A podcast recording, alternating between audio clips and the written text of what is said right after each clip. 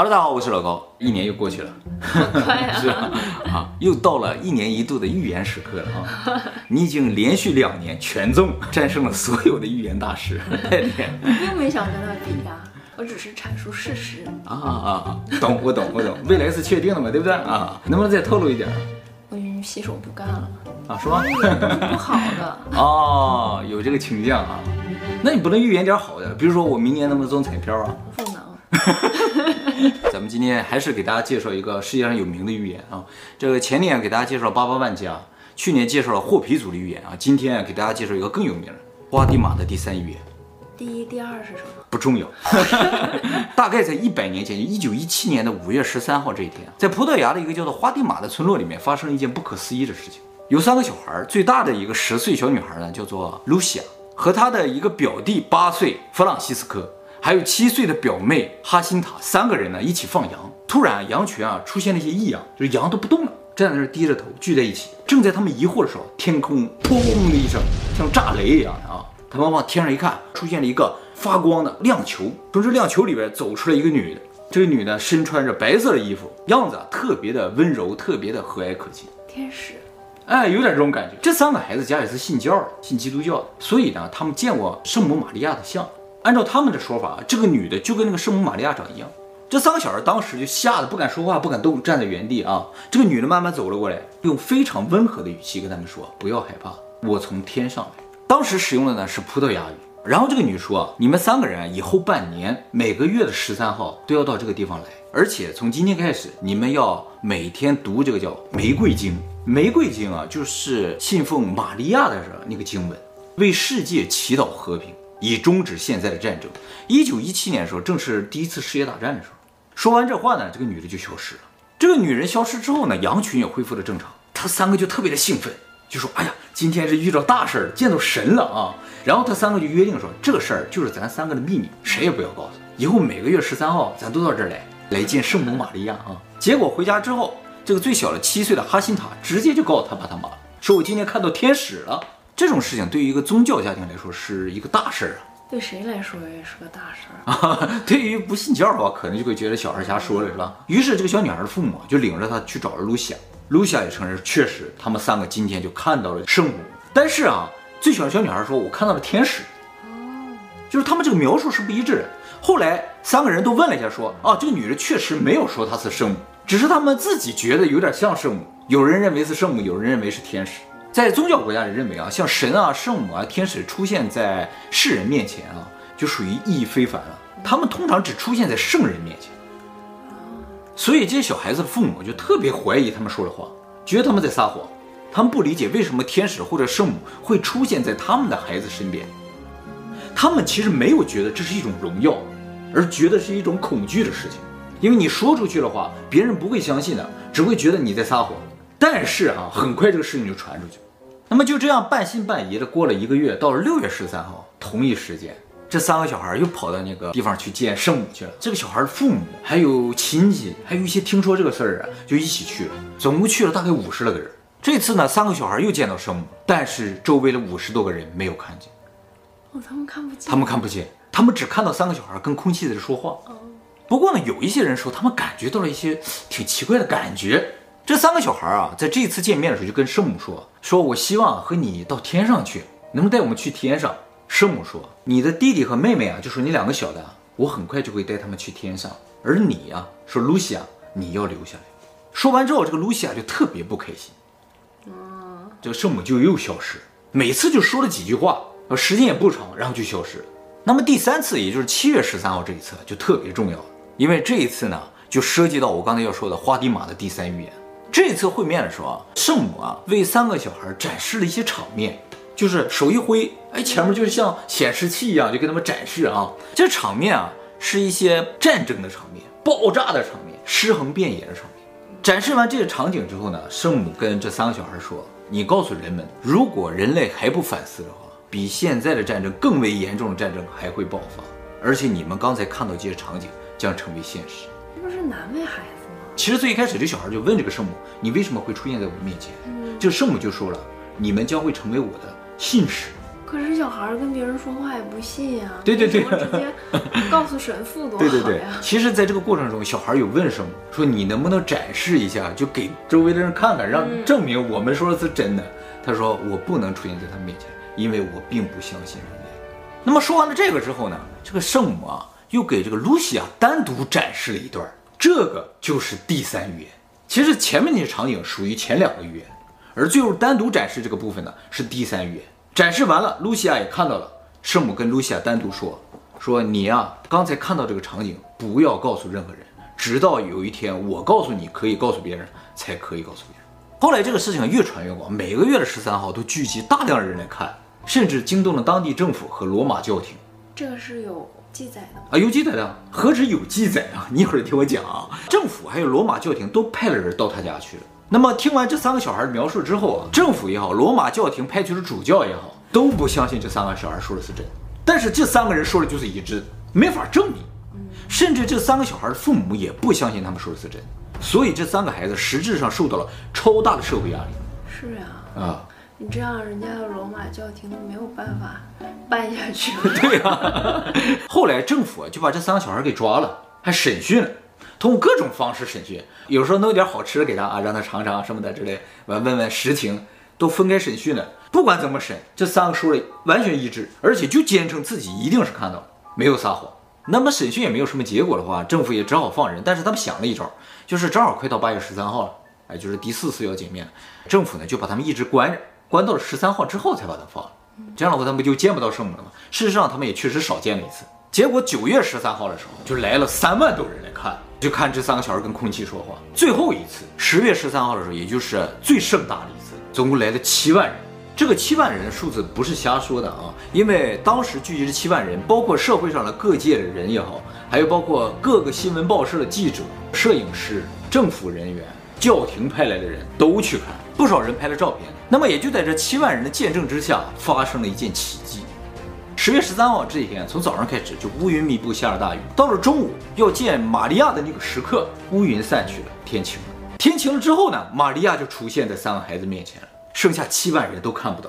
这个时候，玛利亚跟三个小孩说：“我现在说的话，你们直接传达给周围的人。我是圣母玛利亚。”完，这小孩就开始传达了：“我是圣母玛利亚，请在这个地方，就是圣母玛利亚出现的这个地方，建造大教堂，每天诵唱玫瑰经。”为世人祈祷和平，不要让神担负更多的苦难。你们的战争很快就会结束。最后一句，看太阳。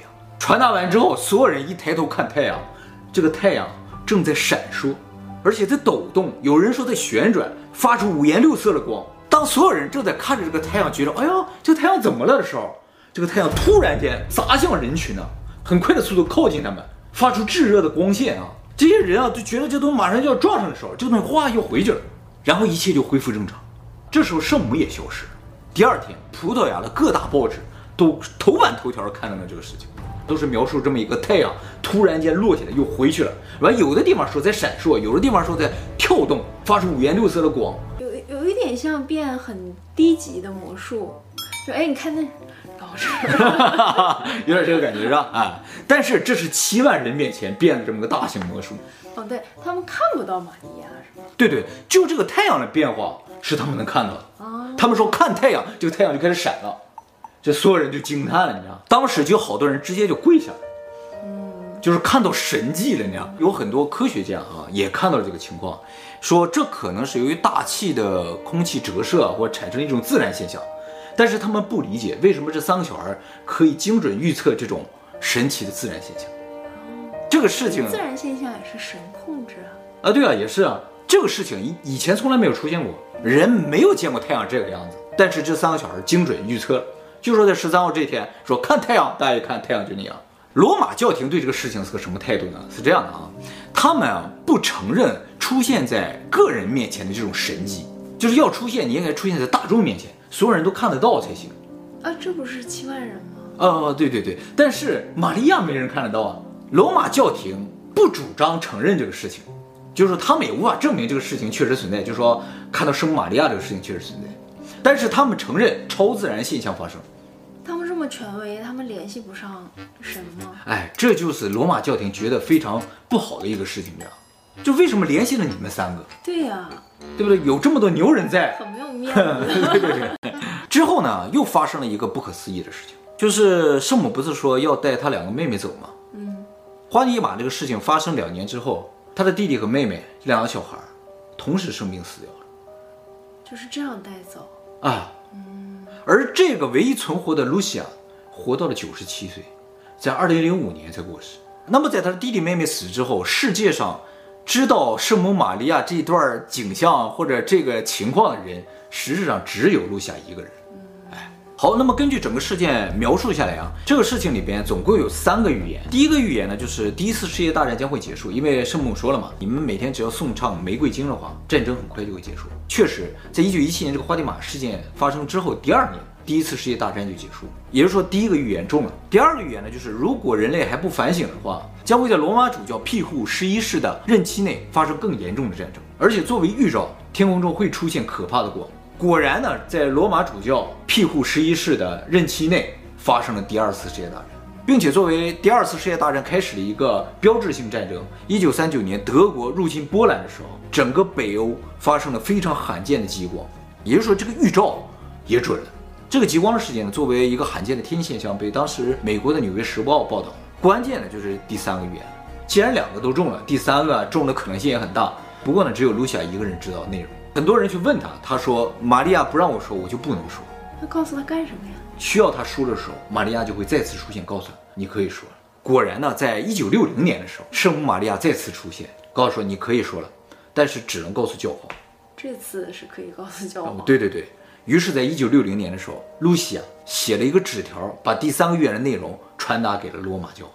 据说当时罗马教皇看到了纸条的内容，直接就昏倒了。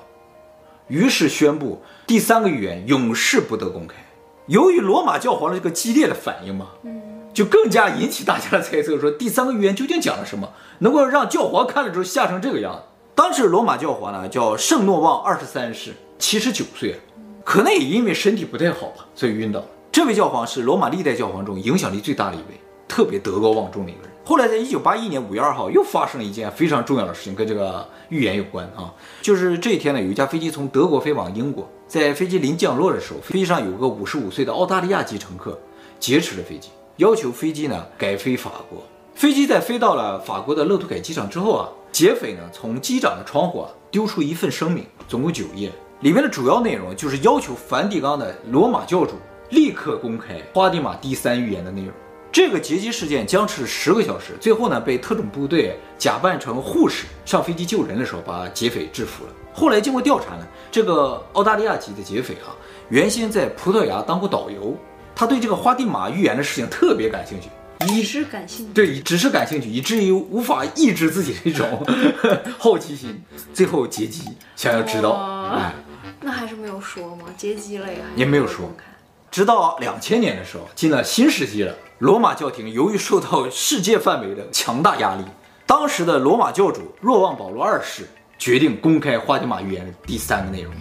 大概的意思就是，罗马教皇以及于各主教会被暗杀。哦，哎，事实上呢，在一九八一年的时候，也就是劫机事件发生的十天后的五月十三号，正好也是花地玛那三个孩子第一次见到圣母玛利亚那个日期。罗马教皇，也就是说两千年宣布公开的那个教皇。他在梵蒂冈的圣保罗广场上发表演讲的时候，被一个来自土耳其的刺客开枪击中，中了两枪，都非常幸运地躲过了要害，没有生命的危险。哎，也就是说，他的第三个预言也中，罗马教皇遇刺，还是昏倒的那个教皇吗？不是昏倒那个，但是他这个预言里并没有提到哪个教皇会遇刺，所以有可能是那个教皇提了啊，有可能遇刺，自己一下就受不了昏倒了。哎，结果呢是后来的教皇遇刺了啊。那这个预言就算过去了，以后的教皇就不会遇刺了。呃，理论上是这样的啊，但是由于这第三个非常特别的，所有人都期待了八十三年的预言，是一个跟罗马教皇个人有关系的这么一个预言，所以就造成很多人觉得这个预言并不是第三个预言，因为前两个都是讲世界大战，哦，第三个却讲了一个恐怖袭击，哦，感觉这个尺度感有点奇怪。而且按照预言说，是罗马教皇和各大主教都会遇刺，结果只有罗马教皇遇刺，这有点奇怪。所以很多人相信，要么就是没说真话，要么就是只公开了一部分。有隐藏的内容了啊。最重要的是，两千年公开的时候嘛，九十二岁高龄的露西亚说：“这不是我给教皇的第三预言。” 他说完这话之后，教皇非常的尴尬，于是亲自找露西亚去谈了一谈，两个人最后达成了和解。为什么不等露西亚升天之后再公开这个预言？就是迫于压力呗，进入新世纪了嘛啊。而露西亚在两千零五年离世，他到死呢都没有透露第三个预言究竟是什么。不过呢，在他临死的时候呢，他对他身边的人说了一句话，这个是在后来的采访中得知的啊。他说啊，地球将会被一个跳动的太阳烧毁。他说了这么一句话之后死掉。很多人觉得啊，这个尺度感，像地球毁灭的这种尺度感，应该和第三个预言差不多。但是还是想知道更详细一点内容，是吧？哎，那那天那个七万人看到那个跳动的太阳，嗯，是不是一个预兆？到时候可能会是这样的太阳，对，应该是这样一种感觉吧。这个跳动的太阳究竟是太阳，还是感觉有点像个 UFO 或者是个什么东西发光体吧？当时摄影技术不是很好的，那个照相机吧能拍到人已经不错了，就更不要说去拍到这个发光体。那个时候不明飞行物很多，但是在一九一七年的时候，那时候根本就没有 UFO 啊，或者是外星人啊，或者是飞碟这种说法，所以所有人都说是一个跳动的太阳，这就很合理。其实整个事件里面最大的一个谜团，就是这七万人看到的这个异象，还有这三个小孩如何知道这个异象会发生。其实关于圣母玛利亚的这种异象，在世界各地都有发生，就是经常会有圣母玛利亚流泪的这种。呃，日本呢以前发生过一次，特别有名，这个日本的电视台都跟踪报道的啊。这个事情呢发生在一九七三年，日本的秋田县秋田市，当地有一个基督教会，那么这个教会里边有个修女叫做替川。这个人啊，从小有听力障碍，就是听不见，聋哑人。有一天他在打扫这个圣柜的时候，突然间右手被灼伤啊，就开始流血，然后他疼得不行，周围人就把他送到医院去包扎了之后，他回家了。在晚上睡觉的时候，圣母玛利亚出现在他的面前，跟他说：“你的听力将会恢复，请每天为世人祈祷。”说完了之后就消失了。这一天呢，是一九七三年的七月六号。其实，在这个时候，这个替川就已经意识到他第一次听到了声音，圣母玛利亚的声音。果然，从那之后，他的听力真的恢复了。他后来就跟一个正常人一样，会说话，也能听见声音。所以他坚信当天他看到了圣母玛利亚。这个不也是个人现象吗？是个人现象。